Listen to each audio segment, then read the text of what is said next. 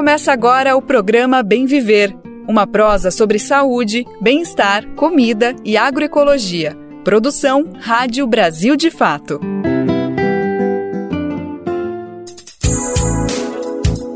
Hoje é segunda-feira, dia 24 de abril de 2023. Está começando mais uma semana e com ela mais uma edição do Bem Viver. Essa retomada de feriado sempre é mais custosa, mas estamos aqui para isso também, viu? Eu sou Lucas Weber e conta comigo, conta com a gente para dar um gás nessa segunda-feira e embalar essa semana que promete, viu? Tem muita coisa importante para acontecer, em especial em Brasília, na capital federal. Então bora logo saber os destaques do programa de hoje. Acampamento Terra Livre começa hoje em Brasília.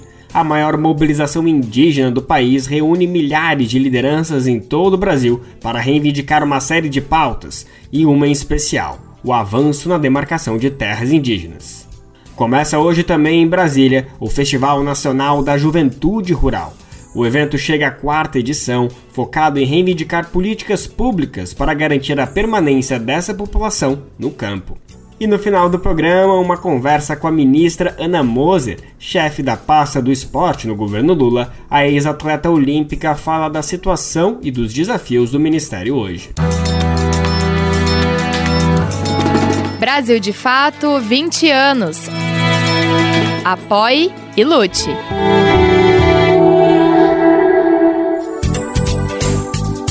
A gente está no ar com Bem Viver de segunda a sexta-feira, sempre às 11 horas da manhã, na Rádio Brasil Atual 98,9 FM, na Grande São Paulo.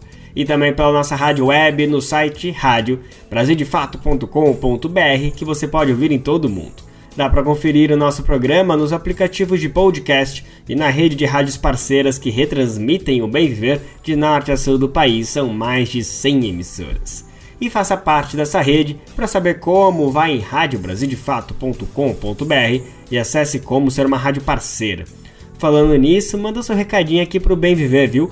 Queremos você participando ativamente dessa prosa que não acaba aqui no rádio. Nosso e-mail é rádio@brasildefato.com.br e também dá para mandar o recadinho pelo WhatsApp. O número é 11 95691 6046. Repetindo, 11 95691 6046. Programa Bem Viver. Sua edição diária sobre saúde, bem-estar, comida e agroecologia. Começou hoje em Brasília o acampamento Terra Livre, a maior mobilização indígena do país. O ATL, como é conhecido, acontece até o final dessa semana e promete reunir mais de 5 mil pessoas na capital federal. Essa é a 19 edição do evento, que começou em 2004. Foi uma ação que reuniu cerca de 200 pessoas também em Brasília. Embora o evento tenha crescido exponencialmente nesses quase 20 anos, infelizmente parte das reivindicações e motivos para realizar o acampamento seguem os mesmos. Neste ano, o mote do ATL é: O futuro indígena é hoje, sem demarcação, não há democracia. A mensagem não podia ser mais evidente. Os povos de todo o país estão cobrando o Estado brasileiro de realizar um dever que está na Constituição, que é demarcar as terras indígenas. O Brasil passou por um período de avanço expressivo nessa pauta, mas teve uma freada a partir de 2016. O pior momento foi os últimos quatro anos, quando nenhuma, zero terras indígenas foram demarcadas sobre a gestão Bolsonaro. Hoje o momento é outro, mas o espírito de cobrança segue. Nossa repórter Gabriela Moncal conversou com a liderança Dinamantu Chá. Ele é coordenador executivo da PIB, Articulação dos Povos Indígenas do Brasil, que é a organização responsável pelo acampamento.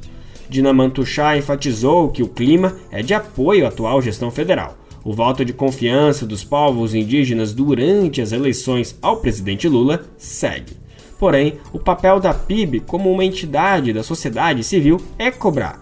Afinal, como explica Tuxá, esse é o espírito da democracia. A liderança indígena também trouxe detalhes do evento que começou hoje e vai até sexta-feira. Então, bora conferir essa conversa agora. Dinama, muito obrigada por aceitar o nosso convite. E para começar, eu queria te perguntar sobre a expectativa em relação ao acampamento Terra Livre esse ano. Quantos indígenas vocês esperam em Brasília? e o que de mais importante você acha que a mobilização desse ano deve trazer ou articular? Olá a todos e a todas e a todos. Bom, eu acho que o acampamento Terra Livre, que já atingiu sua maioridade, né? estamos na 19 edição do nosso acampamento Terra Livre, e é um espaço de muita diversidade, é um espaço de ampla discussão, é um espaço de construção e fortalecimento da política indigenista, e como todos povos indígenas hoje no Brasil têm ciência desse espaço, então eles estão cada vez mais se articulando, né, todos os povos, para chegar a Brasília. Então, nesse ano, nós estamos com estimativa aí de 5 a 6 mil lideranças indígenas, que a gente sempre trabalha com uma numeração assim, mais, mais baixa, na nossa perspectiva, né? Trabalhamos aí para para garantir a infraestrutura, né, para que nós consigamos acolher essas lideranças indígenas que traz inúmeras demandas das suas regiões, das suas aldeias, dos seus territórios, né? Então, nesse ano, nós estamos trazendo como uma principal pauta a retomada do processo de demarcação, né? então, nós trazemos como eixo central da discussão, principalmente a retomada das demarcações das terras indígenas, sem esquecer de todo o cenário de violência que nós vivenciamos nos últimos anos. Então, nós vamos trazer um pouco dessa, dessa, desse debate, né, desse desmonte que houve na política indigenista, do enfraquecimento e das violências, mas também com olhar para o futuro, que agora nós queremos não só falar do passado, nós queremos também propor o futuro, e o futuro está justamente nas demarcações das terras indígenas. E justamente sobre isso, a demarcação das terras indígenas, né? O movimento indígena apresentou para o governo Lula, desde o período ali da transição de governo, uma lista de ao menos 14 terras indígenas que estão com o processo demarcatório na fase final, precisando só da homologação. Existia, inclusive, uma expectativa de que o governo anunciasse né, a demarcação dessas 14 terras indígenas no marco dos 100 dias de governo, isso não aconteceu. Ao mesmo tempo, a gente vê setores do agro, do agronegócio, né, se, se movimentando. Queria te perguntar, Dinama, como que você avalia, então, que está você e a PIB, né, o movimento indígena, lógico, como que está, de fato, nesse momento, a luta pela demarcação de terras? Primeiramente, é, só a gente esclarecer que essas 14 terras, que depois eram 13, depois ficaram 14, é, que foi discutido na equipe de transição, não são terras que foram, vamos dizer, prioridade do movimento. Houve uma busca dos processos que estavam paralisados de demarcação, e entre essas buscas, 14 terras estavam aptas a serem demarcadas, que governos anteriores não se prontificaram a fazer isso. Não cumpriram, na verdade, o seu dever constitucional. Então, nós fizemos uma busca, como é que estava o cenário das demarcações das terras indígenas no Brasil, de todas as terras, e foi apresentado pela FUNAI, né, foi a FUNAI que trouxe que haviam 13 terras aptas sem qualquer tipo de impedimento, seja ele jurídico, seja ele administrativo, que impedisse que houvesse a demarcação. Então, essas 13 terras que depois nós alertamos que não eram 13, eram 14, e aí o movimento começou a pautar, né, que a FUNAI, de fato, né, encaminhasse isso para as instituições para dar prosseguimento à demarcação. Que, e, de fato, não só gerou expectativa como sendo nos primeiros 100 dias houvesse essa demarcação, porque foi uma promessa de campanha. Né? Então, ele sinalizou que iria fazer isso. Então, gerou uma certa comoção entre os povos indígenas, e as consequências disso, evidentemente, é que a gente fica né, naquela ansiedade para que, de fato, a política volte a funcionar para que de fato as demarcações aconteçam. A priori, com essas 13 terras ou 14 terras, como a gente tem pautado, né, e logo em seguida dando prosseguimento a mais de mil terras que estão aí aguardando esse desfecho. No caso, o meu território também está nesse pacote de aguardando esse desfecho, né? Então, assim, existe uma grande mobilização de forças contrárias, nós sabemos disso. Existem correlações de forças que foram montadas inclusive, para eleger o presidente Lula. Então, é, nós estamos cientes que há é, é, essa pactuação com o agronegócio para Lula ser eleito.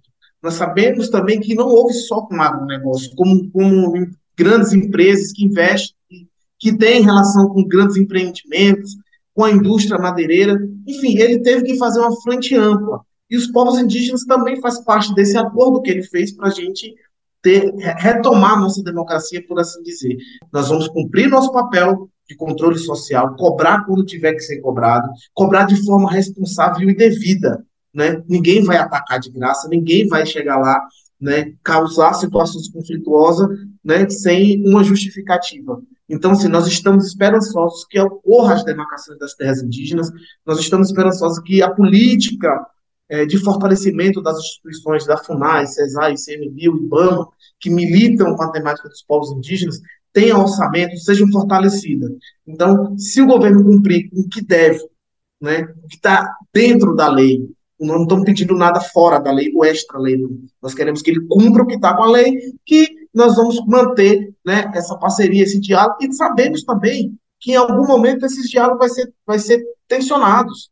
Isso é, é, é do jogo democrático. Né? Eles não vão poder fazer tudo o que nós queremos, nós temos ciência disso. Então, esses momentos vai haver tensões, sim. O movimento vai partir para cima, sim. O movimento vai cobrar, sim. Inclusive, eu já cheguei, já alertei o próprio Lula, e Lula falou: não, eu gosto é disso.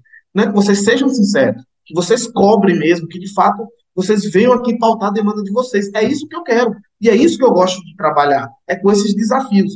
Então, de certa forma, nós somos aliados, sim. Nós apoiamos o atual governo, sim mas sabemos e somos sabedores que nós temos um papel importante no controle social, principalmente na aplicação de políticas públicas e o fortalecimento das instituições. Lembrando que o Bem Viver e o Brasil de Fato como um todo está acompanhando de perto tudo que acontece em Brasília dentro do acampamento Terra Livre.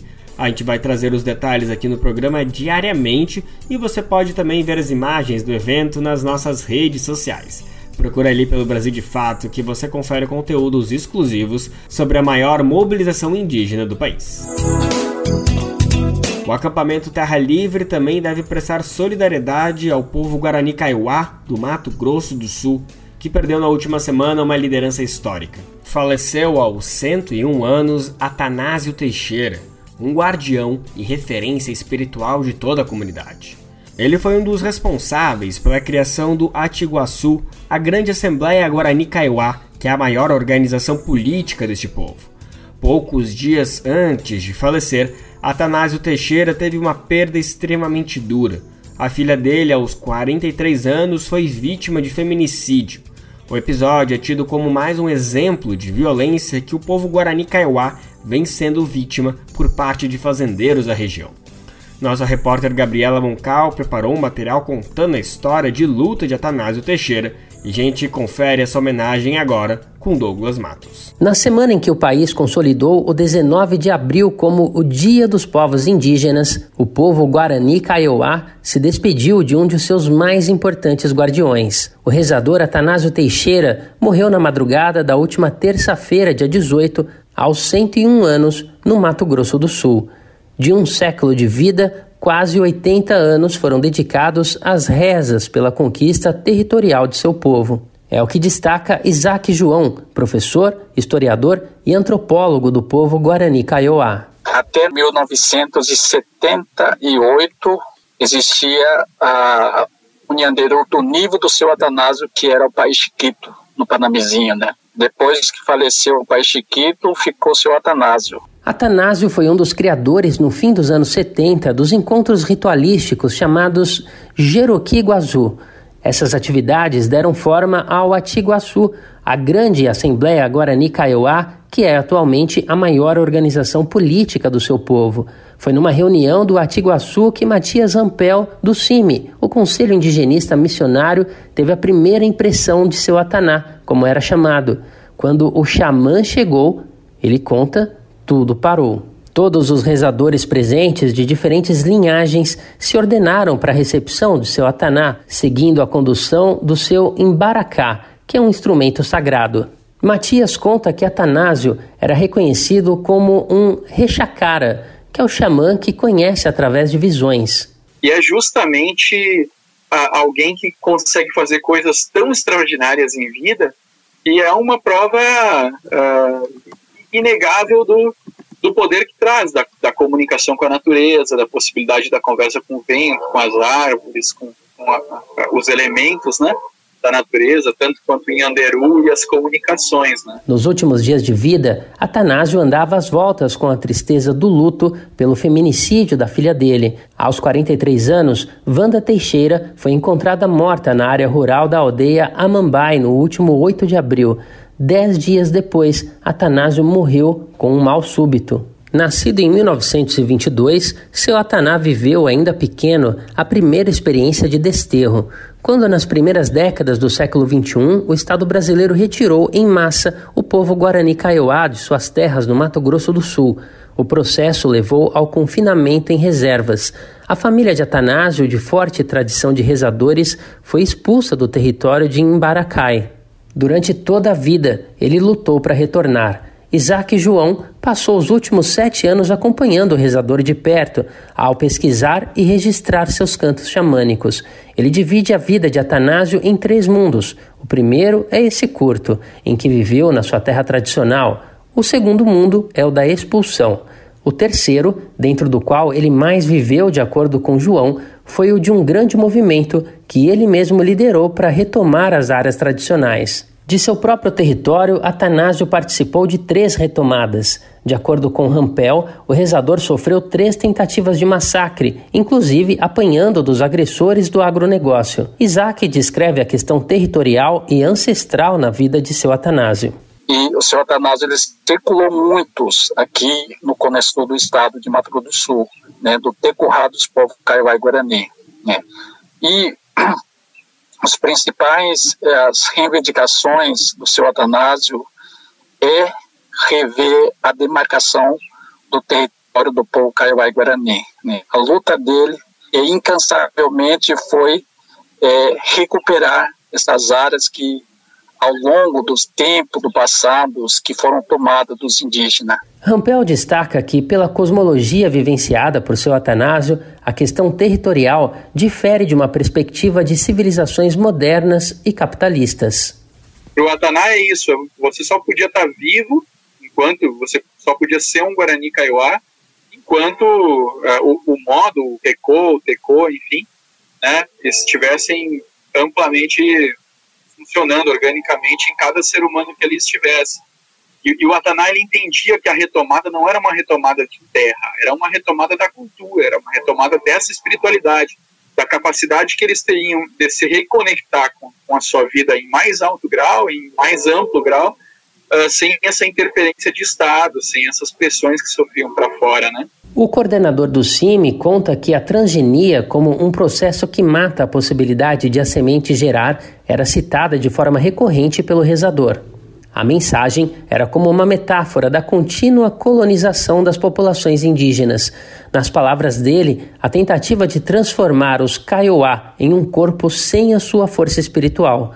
O velório do xamã centenário ocorreu na terça-feira, dia 18, na semana passada, e na quarta-feira, dia 19, e reuniu não apenas seus pares, mas também dezenas de jovens, muitos deles em processo formativo do xamanismo. De São Paulo, da Rádio Brasil de Fato, com reportagem de Gabriela Moncal. Locução: Douglas Matos. Na semana passada também foi confirmada a terceira edição da Marcha das Mulheres Indígenas. O evento vai acontecer em setembro e terá como tema Mulheres Biomas em Defesa da Biodiversidade pelas Raízes Ancestrais. Quem tem os detalhes para a gente é a nossa repórter Ana Carolina Dade. A Articulação Nacional das Mulheres Indígenas Guerreiras da Ancestralidade anunciou os detalhes sobre a terceira edição da Marcha das Mulheres Indígenas. O evento foi marcado para o período de 7 a 9 de setembro em Brasília. São esperadas mais de 5 mil lideranças femininas dos seis biomas brasileiros, além de convidadas internacionais. O tema deste ano será Mulheres Biomas em Defesa da Biodiversidade pelas Raízes Ancestrais. Essa temática deve ser justamente o fio condutor de debates que pretendem reconectar a potencialidade das vozes ancestrais. O manifesto da iniciativa celebra a presença política de mulheres indígenas no executivo e no legislativo. Além disso, ressalta que não é mais tolerável aceitar políticas públicas inadequadas aos povos indígenas. No entanto, o documento pondera que o caminho para a superação de mais de 500 anos de apagamento não é simples, depende da coletividade e de reconhecimento da diversidade. Este ano, a Articulação das Mulheres Indígenas também organiza atividades que vão compor o acampamento Terra Livre, entre 24 e 28 de abril, em Brasília. De São Paulo, da Rádio Brasil de Fato, com reportagem de Nara Lacerda. Locução: Ana Carolina Haddad.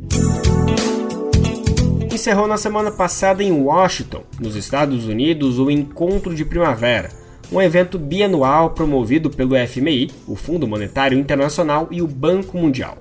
É um evento tradicional que reúne banqueiros, ministros de finanças, executivos do setor privado, além de representantes de organizações da sociedade civil e acadêmicos, para discutir questões de preocupação global, incluindo a erradicação da pobreza.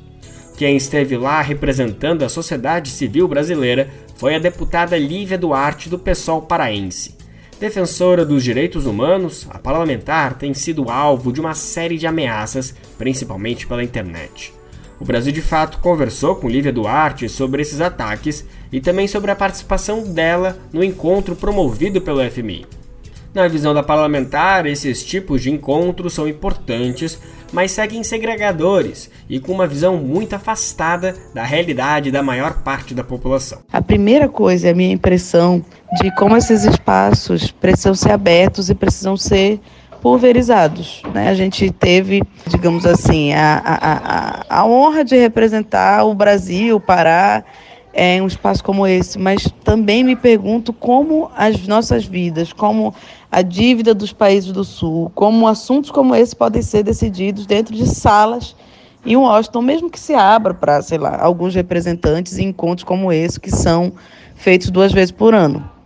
Mas como seria legal que a gente tivesse um fórum permanente de economistas é, e de parlamentares e de pessoas é, como nós, pessoas comuns da sociedade, para poder discutir a grande política econômica do Brasil e do mundo, nos estados e no Brasil. O aspecto positivo é que há, sem dúvida nenhuma, mais do que sempre houve, uma preocupação. E há uma questão, né, todos é, os questionamentos de agentes que são da sociedade, a sociedade civil, envolvem, de certa maneira, o clima e o clima a partir de nós. Então, falar dos ursos polares também faz parte do clima, mas falar das crianças que morrem caindo das palafitas é, onde ficam suas casas é a discussão. Né? Falar dos Yanomami é a discussão.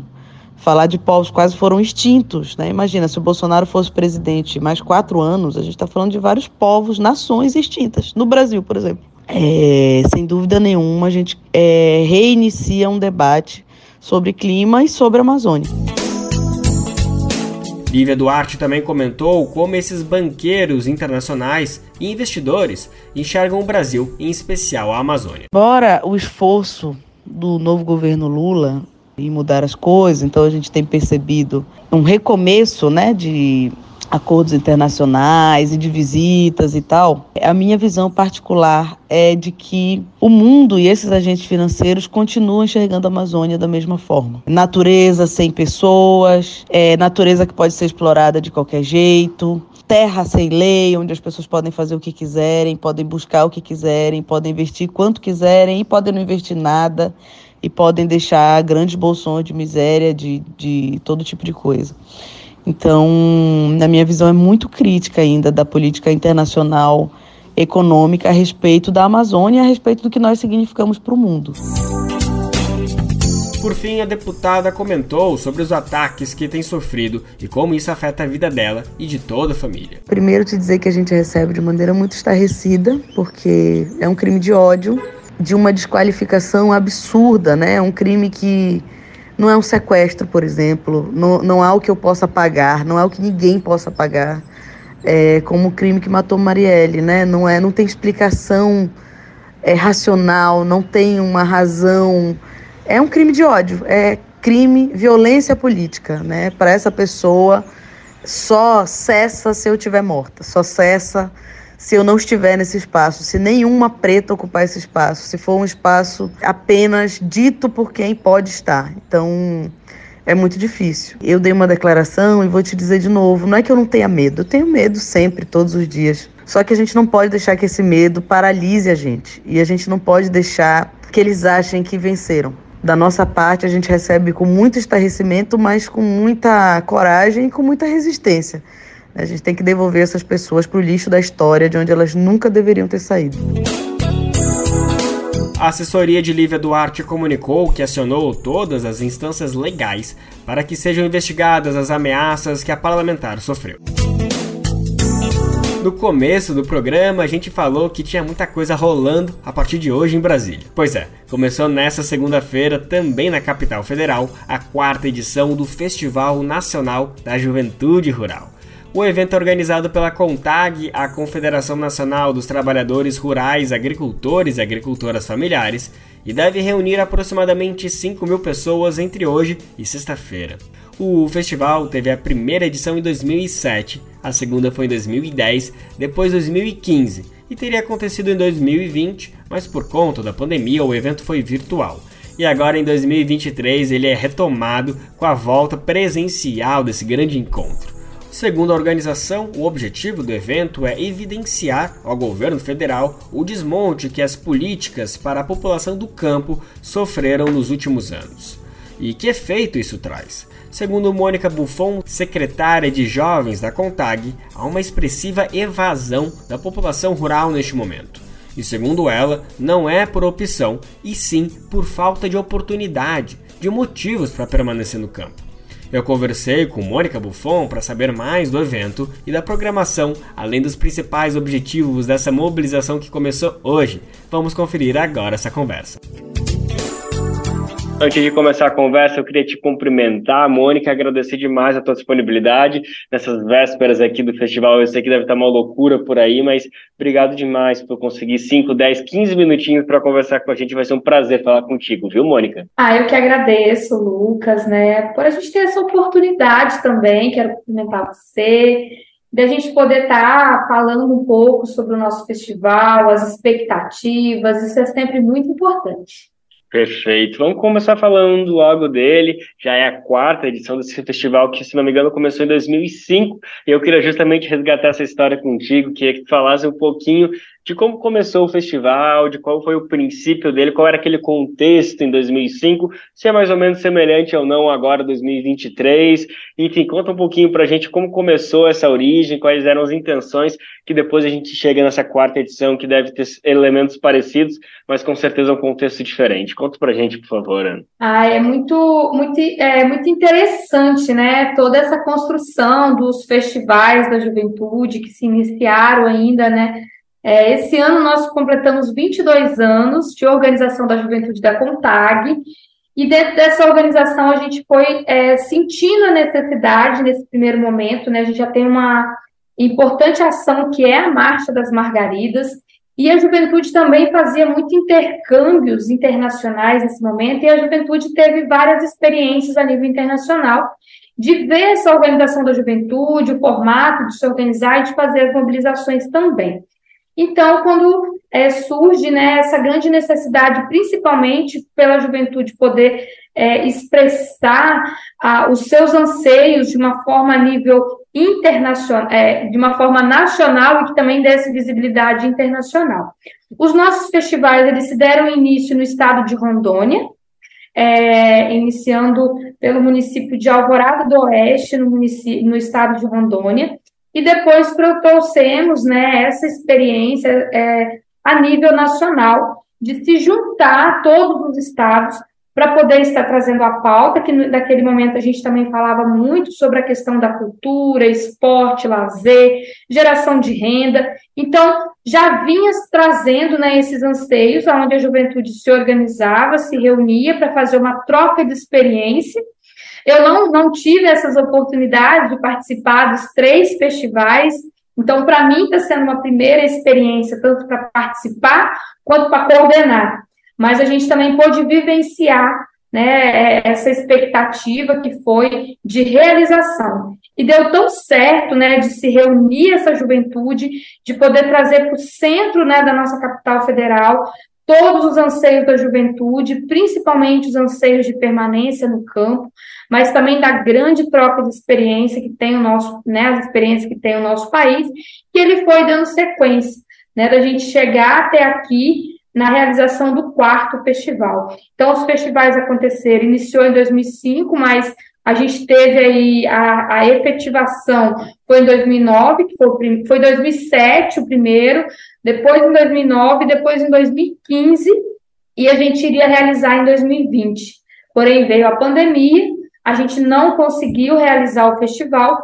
Nós fizemos aí duas ações conectadas virtual, né? A gente dá o nome de Festival é, da Juventude Rural Conectada, que foi o momento da pandemia que nós tivemos, e agora nós estamos é, já chegando na reta final da realização do quarto festival, que tem sido um momento muito especial para nós, enquanto jovens rurais, de trazer mesmo né, é, tudo que a gente passou nesses últimos anos, a gente traz muito como a retomada das nossas ações de juventude, das, dos anseios da juventude. Nos últimos anos, a gente é, perdeu muitas políticas públicas voltadas para a juventude do campo. Então, nesse momento, a gente também traz uma pauta né, da juventude, a gente já tem feito um processo de negociação e o festival será um grande momento de reencontro, de muitas trocas de experiência, é, de muita expectativa mesmo para muitos e muitos jovens que estão na nossa base, para todo o nosso movimento sindical e a sociedade no geral. Ótimo, ótimo, muito bom, Mônica. Aproveita então, vamos começar a falar um pouquinho mais das expectativas, do que, que já está programado para essa quarta edição. Eu vi aqui que o slogan, que o mote que vocês escolheram para essa quarta edição é semeando resistências e cultivando um mundo novo. A gente veio numa perspectiva muito grande de sempre da resistência. Né? Então, por isso que a gente traz, a gente a gente pensou muito né, na construção desse tema, né, porque enquanto agricultores e agricultoras, a gente tem um, um, uma perspectiva muito grande, que é desde o cultivo da terra, né, do semear, do cultivar, é, para que a gente possa ter bons frutos. Então, a gente também trouxe com muito esse anseio tudo que a gente passou nos últimos tempos de resistência mesmo, né, do resistir e que a gente veio semeando isso ao tempo todo, a gente veio é, colocando isso ao tempo todo, né? Que a gente é, precisava resistir aquele momento para que a gente pudesse chegar no momento é, novo, né? Num, reconstruir esse mundo, esse mundo que tanto a gente perdeu nesses últimos tempos. Então é nesse sentido que a gente traz mesmo o semeando resistência, cultivando um mundo novo, porque a gente resistiu até aqui mas a gente tem uma grande esperança, expectativa de uma construção de um mundo novo. A construção das políticas públicas que a gente perdeu. Né? Nós tivemos aí no ano de 2020, nós, é, teve o decreto que extinguiu o Plano Nacional da Juventude e Sucessão Rural, que tinha sido começado a construir no festival de 2015. Então, a gente já tem essa expectativa de uma retomada, a gente já tem expectativa do olhar para o crédito da juventude. Né? A gente já tem expectativa das políticas voltadas para a saúde, para a educação do campo. Então, é nesse olhar mesmo, desse cultivando o mundo novo, né? desse, desse sonho. Então, o festival ele se encontra nesse cenário, é, bem no início de um mandato de um governo, né, que nós trabalhamos tanto para eleger, é, e já com a expectativa mesmo, o festival vai ser a primeira ação de massa do movimento sindical, das organizações rurais no governo. Né? A gente está na perspectiva aí de 5 mil jovens na, nas, no pavilhão do Parque da Cidade. Então, é uma grandiosa ação retratando, né? Hoje nós somos em torno de 6,7 milhões de jovens no campo. Então, esses 5 mil, ele tem o papel de representar toda essa juventude que está lá. Então, esse momento do festival, ele, a gente tem trabalhado ele, que ele seja mesmo essa retomada, essa construção de uma resistência que a gente passou, não só nesses quatro anos, mas são oito anos sem realizar um grande momento. Então, é essa resistência mesmo desses oito anos que nós tivemos é, sem festival, mais quatro anos de perda para a nossa agricultura familiar. Perfeito. Mônica, mais um assunto que eu acho importante a gente falar aqui, que é o combate à fome, né? Quando a gente fala de agricultores, agricultoras, a gente precisa ter em vista que esse é um tema que está completamente ligado, porque a gente depende, nós, assim, do meio urbano e também do meio rural, dependemos muito da produção do campo, e os jovens que trabalham nesse meio são as peças fundamentais, são talvez aquelas pessoas que cultivam, que semeiam a esperança, né, de que o Brasil vai continuar se alimentando, vai conseguir combater esse malho da fome que infelizmente voltou de maneira avassaladora a atingir milhões e milhares de lares pelo país. Eu queria entender um pouquinho se de alguma maneira vocês querem trazer essa volta da fome para o debate do festival, se de alguma maneira esse vai ser um dos assuntos que vocês vão conversar, porque pelo que a gente estava conversando aqui, as outras edições foram momentos que o Brasil já estava justamente conseguindo se livrar dessa triste marca, dessa perversa marca que é estar inserido dentro do mapa da fome. E depois, infelizmente, agora, mais recentemente, o Brasil voltou a ter esse status triste, né, que a gente fala com muito lamento, com muita lamentação, que eu queria saber se de alguma maneira o combate à fome vai fazer parte também dos debates que vocês estão planejando no Festival Nacional da Juventude Rural. Uma frase que a gente traz, né, com sucessão haverá alimentação. Então, os debates que a gente traz em torno do festival, em torno da organização do movimento sindical de trabalhadores e trabalhadoras rurais, ele é todo voltado pela questão né, da permanência tanto dos jovens, quanto das mulheres, quanto dos agricultores e das agricultoras no campo. Então, tendo agricultor no campo, tem alimento saudável. E todas as pautas que a gente traz, as reivindicação de políticas públicas, é, são da permanência no campo. Então, quando a gente traz nesse contexto, muitas vezes a gente não fala tão direcionado ao próprio é, combate à fome, porque a gente que é agricultor, a gente sabe, se tem agricultor no campo, tem alimento. Né? E não só o alimento para quem está lá, mas é o alimento para todas as pessoas. Então, a gente precisa trabalhar um conjunto de políticas é, para que esse agricultor possa ficar no campo com bem viver, né, com condições. E aí, quando a gente tem essas condições, a gente vai produzir, a gente vai conseguir escoar a nossa produção e que chegue até a mesa do agricultor e da agricultura. Então, a gente trabalha esse tema é, olhando muito forte para isso, né? As condições para que a gente possa ficar lá. Eu sou uma agricultora familiar, eu tenho uma pequena propriedade lá no estado do Espírito Santo, eu produzo café, mas a gente também tem várias produções na minha propriedade que, que são né, de subsistência, mas que a gente também faz a, a comercialização local, vamos dizer assim. Mas a gente precisa ter outras oportunidades para que a gente produza alimento. Então, os painéis do festival, ele vem muito com esse intuito, né? A gente traz o, o tema da agroecologia, a gente traz o tema do meio ambiente, a gente traz o tema da saúde, a gente traz o tema da educação e a gente traz o tema, sim, da importância da produção de alimento. Inclusive, nós teremos uma, um, um, debate específico das novas tecnologias no campo, né, para que isso também desenvolva em, em produções é, é, saudáveis, né, porque a gente entende o desafio da mão de obra no campo, né, e também os desafios que temos com, com o trabalho escravo. Então, a gente tem olhado todo esse contexto, né, porque nós precisamos de alimento. E para ter alimento tem que ter pessoas, mas essas pessoas elas também têm que ser cuidadas. Então, é todo um contexto, um olhar que a gente precisa fazer em torno dessa produção do alimento. Né? E que muitas vezes o alimento que chega na nossa mesa, ela pode ser produzida pela mão de uma pessoa que está sendo escravizada lá no campo. Então, a gente trabalha muito nesse sentido. O festival ele traz muito isso, muito essa perspectiva desse contexto, desse cuidado, né, mas que a gente tenha políticas públicas, que a gente tenha condições é, que vá de encontro a essa permanência do agricultor, da agricultora, da juventude, para poder produzir alimento saudável e esse saudável não ser só sem o agrotóxico que a gente usa, mas sem uma mão de obra escrava, sem o trabalho infantil lá no. Tá ótimo, muito importante tudo isso que você trouxe. Eu queria fazer uma referência especialmente a esse conceito do bem viver, você muito bem citou, a gente aqui no que tem um programa chamado Bem Viver sempre fica muito emocionado e feliz, fica se sente tocado, né? Quando a gente está conversando com alguém, a pessoa traz justamente esse conceito que é algo que às vezes parece meio utópico, parece meio distante da nossa realidade, mas o nosso desafio é justamente mostrar que esse desafio de trazer o bem viver dessa coletividade é, é possível sim e tem que dialogar com essas pautas do nosso cotidiano, pautas econômicas, pautas da política. Então é sempre muito legal, muito importante, é uma perspectiva ver quando movimentos assim que estão diretamente ligados com os anseios da sociedade conseguem trazer a pauta do bem viver para essas discussões diárias. Mônica, infelizmente nosso tempo está acabando. Eu só queria te pedir uma, um último. Eu sei que tem bastante coisa para falar ainda, então eu queria te deixar para fechar essa conversa aqui com uma última palavra, convocando as pessoas para participarem, porque eu sei que o festival é aberto, é gratuito, as pessoas podem participar. Quem tiver interesse em conhecer mais da realidade da Contag também dos jovens que atuam no campo.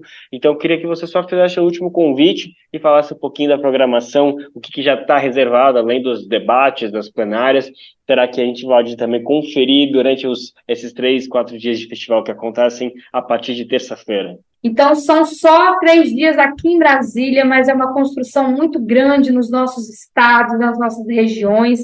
Mas esses três dias, ele conta muito, né? O primeiro dia a gente está aí com a chegada das nossas delegações, o festival vai ser no pavilhão do Parque da Cidade, a juventude vai ficar ali também em forma de acampamento nesse espaço, mas nós teremos uma programação que inicia a partir das 14 horas com a nossa mística de acolhimento. Às 14h30 do dia 25 é a nossa abertura oficial do festival. Nós teremos mais dois painéis nesse dia. Também teremos uma amostra né, que a gente traz dos produtos da agricultura familiar, é, e também uma troca de sementes, né, que a gente sempre valoriza muito isso, uma noite cultural muito especial, com apresentações das nossas regiões do país. No dia 26, a gente conta com uma, é, muitas atividades simultâneas. Nós teremos mais de 30 atividades que vão estar acontecendo simultaneamente. É, traz várias oficinas, painéis, rodas de conversas, cuidado com a saúde. Nós também teremos uma conferência livre de saúde nesse espaço. Teremos uma sessão solene em homenagem ao festival que vai ser na, na Câmara dos Deputados. E também a gente fecha essa noite né, com uma, um desfile das diversidades, trazendo a diversidade do nosso país, dos nossos estados, da nossa região. E o dia 27 é um grande momento esperado por todos nós, que é a nossa grande caminhada, onde a gente vai sair do pavilhão do Parque da Cidade e nós iremos até a esplanada dos ministérios, aonde a gente também quer deixar um recado para a nossa sociedade, os anseios da nossa juventude poder ficar no campo, poder ficar no campo com sucessão rural, com qualidade de vida, com bem viver, cuidando do meio ambiente, né, cuidando das nossas raízes, da nossa tradição. Então, a gente quer dizer que a gente, enquanto jovens, mais de 5 mil jovens que estará nas ruas de Brasília, quer ficar com qualidade, a gente precisa dos deputados, precisa que a sociedade também da cidade entenda esses anseios do campo, né, que muitas vezes a gente está saindo dali não é porque a gente quer, por falta de condições, então, e que a gente precisa respeitar todos os espaços. Então, a gente quer também deixar esse recado para a nossa sociedade de Brasília e para o, o, Brasil e para o mundo, né, os anseios que a juventude do campo, das florestas e das águas querem. Muito obrigado, Lucas. Estou à disposição enquanto secretária de Jovens da CONTAG, enquanto agricultora familiar, para que a gente possa seguir firme, semeando resistência e cultivando o mundo novo.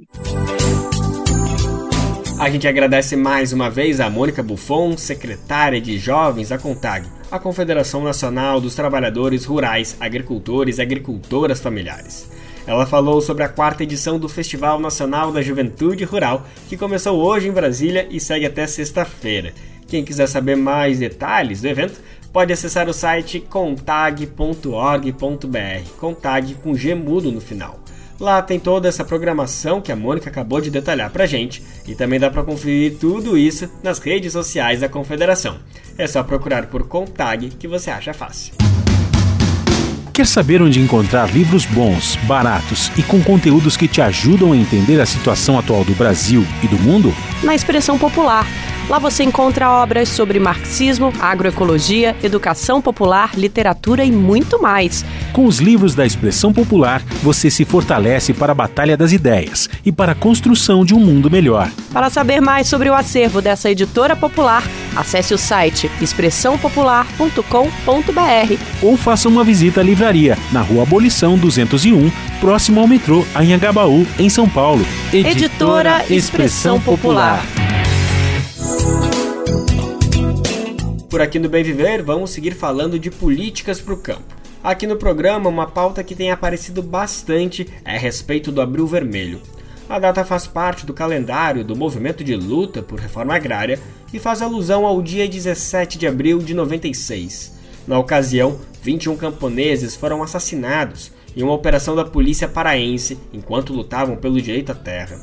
O ataque aos trabalhadores rurais, no entanto, não desmobilizou a luta pela reforma agrária.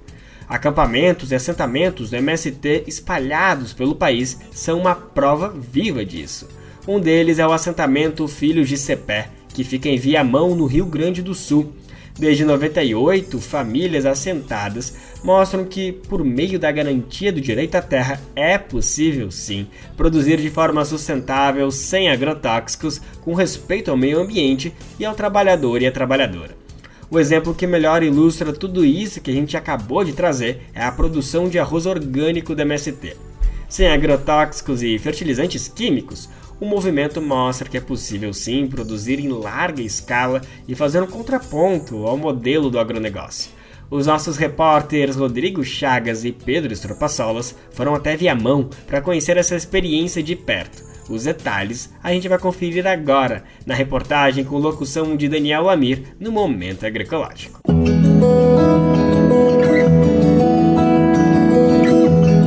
Momento Agroecológico.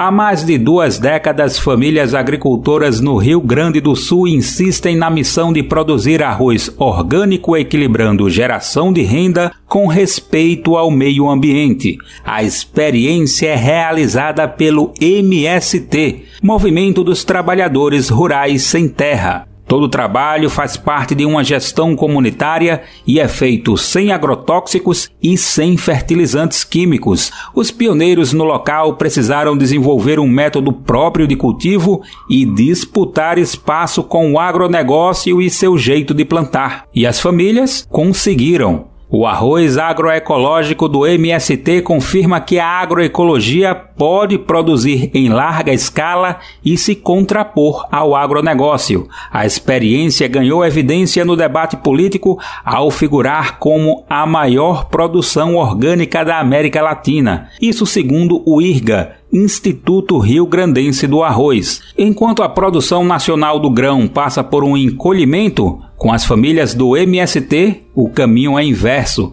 Graças ao conhecimento acumulado pelos próprios agricultores e com a ajuda das universidades e órgãos públicos locais, tanto a área plantada quanto a produção total estão crescendo. Segundo Roberta Coimbra, do setor de produção do MST do Rio Grande do Sul, as inovações na cadeia produtiva buscam gerar autonomia para as famílias agricultoras, criando alternativas viáveis ao chamado plantio convencional, no qual se utilizam agrotóxicos e adubos químicos produzidos por grandes indústrias. O agricultor nesse cenário, ele não, nunca tem autonomia e está sempre à mercê do jogo dos preços, né, dessas grandes corporações. E por isso que nós, enquanto reforma agrária, né, a gente tem uma proposta da agroecologia pelo bem-estar das pessoas, mas também para dar essa autonomia para o agricultor. Com a proposta da agroecologia, além da recuperação das terras desgastadas pelo agronegócio, onde normalmente são feitos assentamentos, o MST busca envolver toda a comunidade assentada nas diferentes etapas da produção.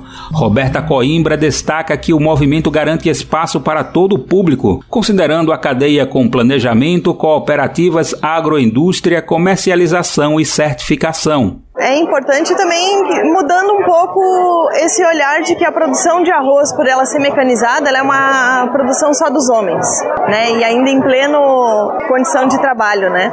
Acho que a gente tem espaço para todo mundo e podemos envolver sim a juventude e as mulheres na produção do arroz.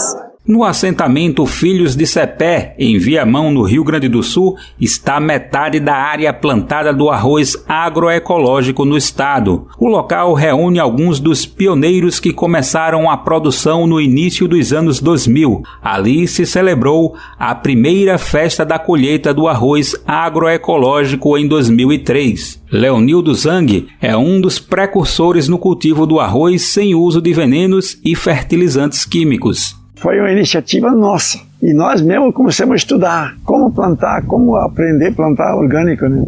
Hoje, aos 70 anos, Leonildo conta ter participado do primeiro congresso do MST em 1985, antes de se tornar acampado e depois assentado pelo movimento. Leonildo Zang vive no assentamento há 24 anos e viu a agroecologia vencer a disputa com o modelo do agronegócio. Famílias assentadas e produção orgânica convivem com espécies nativas das nascentes, açudes e cursos de água do refúgio da vida silvestre banhado dos Pachecos, parte da área de produção ambiental do Banhado Grande. Em função de uma intervenção do Ministério Público Federal e da experiência exitosa por parte dos assentados que desde o início optaram pela agroecologia, é proibido o uso de agrotóxicos em toda a extensão do assentamento.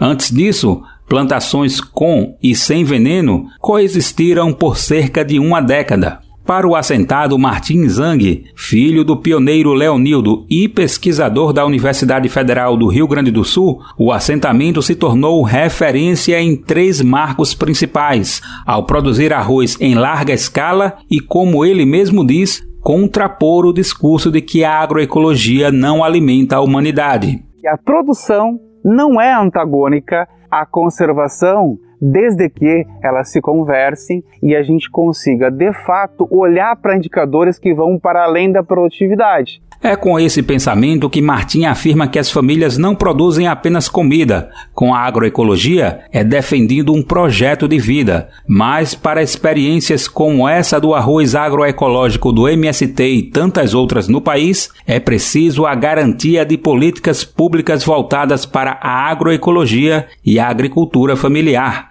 Nos últimos anos, elas foram descontinuadas ou desfinanciadas, principalmente após o golpe contra Dilma Rousseff em 2016 e a chegada de Michel Temer ao poder. O PAA Programa de aquisição de alimentos que chegou a ter investimento de 1,3 bilhão de reais em 2012 encolheu para 135 milhões de reais em 2021. Também sofreram reduções orçamentárias o Pronaf, Programa Nacional de Fortalecimento da Agricultura Familiar, e o PENAI, Programa Nacional de Alimentação Escolar.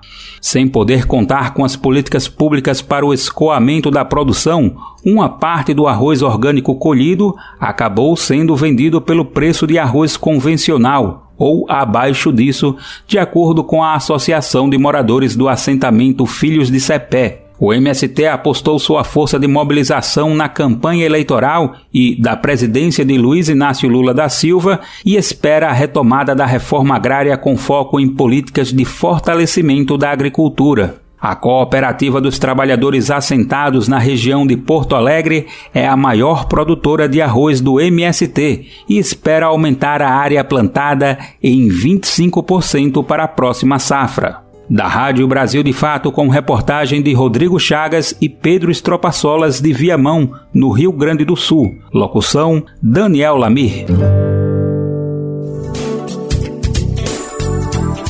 Lembrando que esse material fica salvo no nosso site e você pode conferir a versão em texto, áudio e vídeo indo em radiobrasildefato.com.br.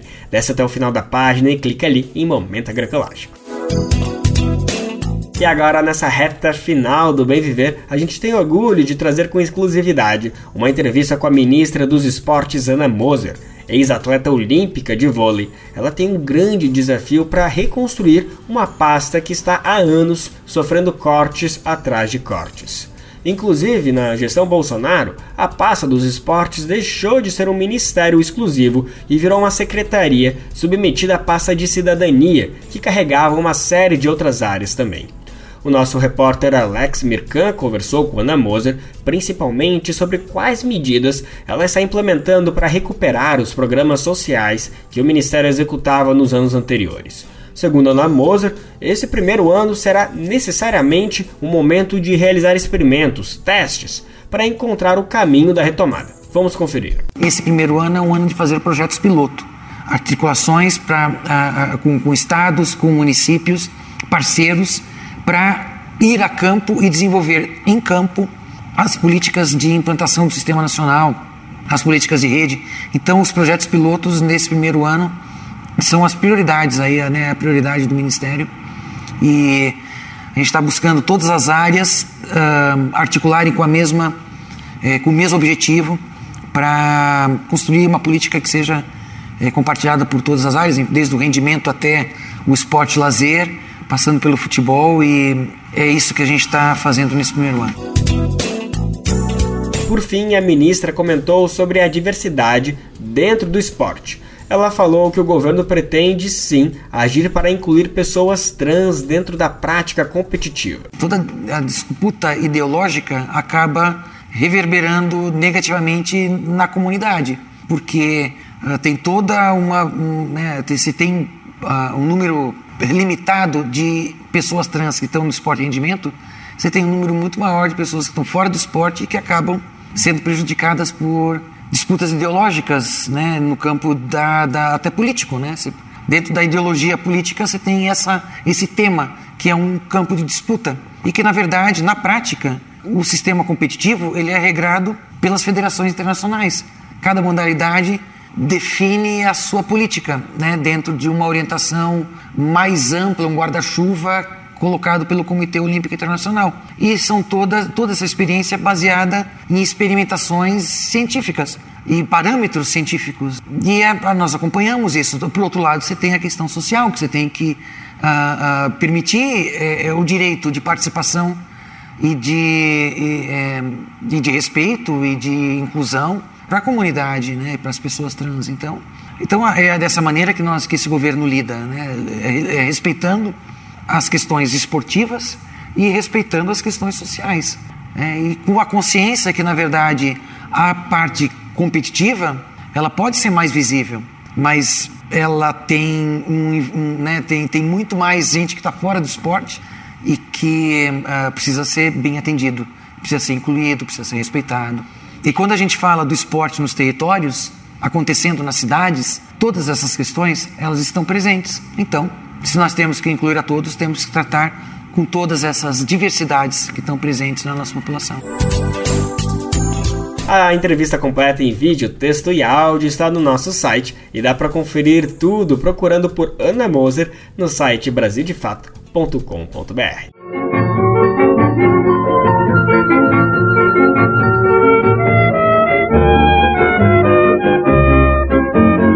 bem que hoje já é segunda-feira, dia 24 de abril, mas não poderíamos encerrar o Bem Viver sem lembrar do aniversariante de ontem.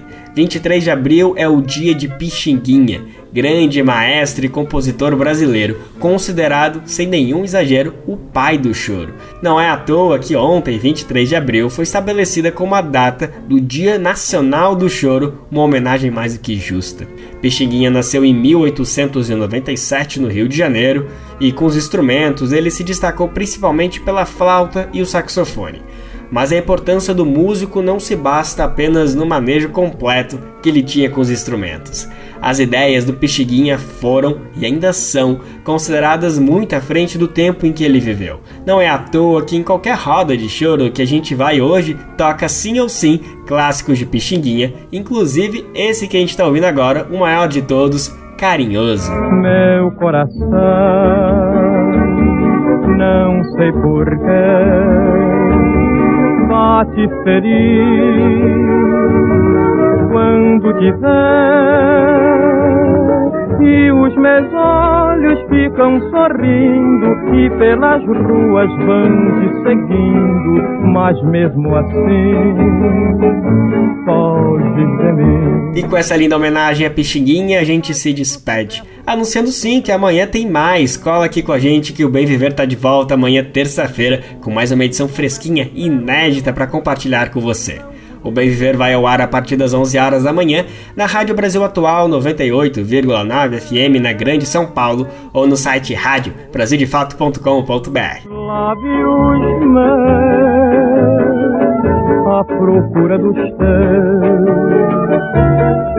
vem matar esta paixão que me devora o coração. Lembrando que o Bem Viver vai ao ar em diversas rádios pelo país. Diversas emissoras retransmitem o nosso programa e a lista completa você encontra no nosso site, na matéria de divulgação diária do programa. Aqui a gente reforça o agradecimento e confiança de se somar nessa nossa caminhada de debate e construção por uma sociedade alinhada ao conceito do bem viver. Muito obrigado por estarem com a gente. Vamos nessa que tem muito pela frente.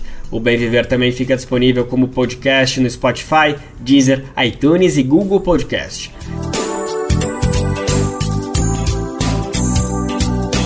Este programa teve apresentação e roteiro de Lucas Weber, edição e produção de Daniel Lamir e Douglas Matos, trabalhos técnicos de André Parocha, Dilson Oliveira e Lua Gattinoni, coordenação Camila Salmásio, direção executiva Nina Fidelis, apoio toda a equipe de jornalismo do Brasil de Fato.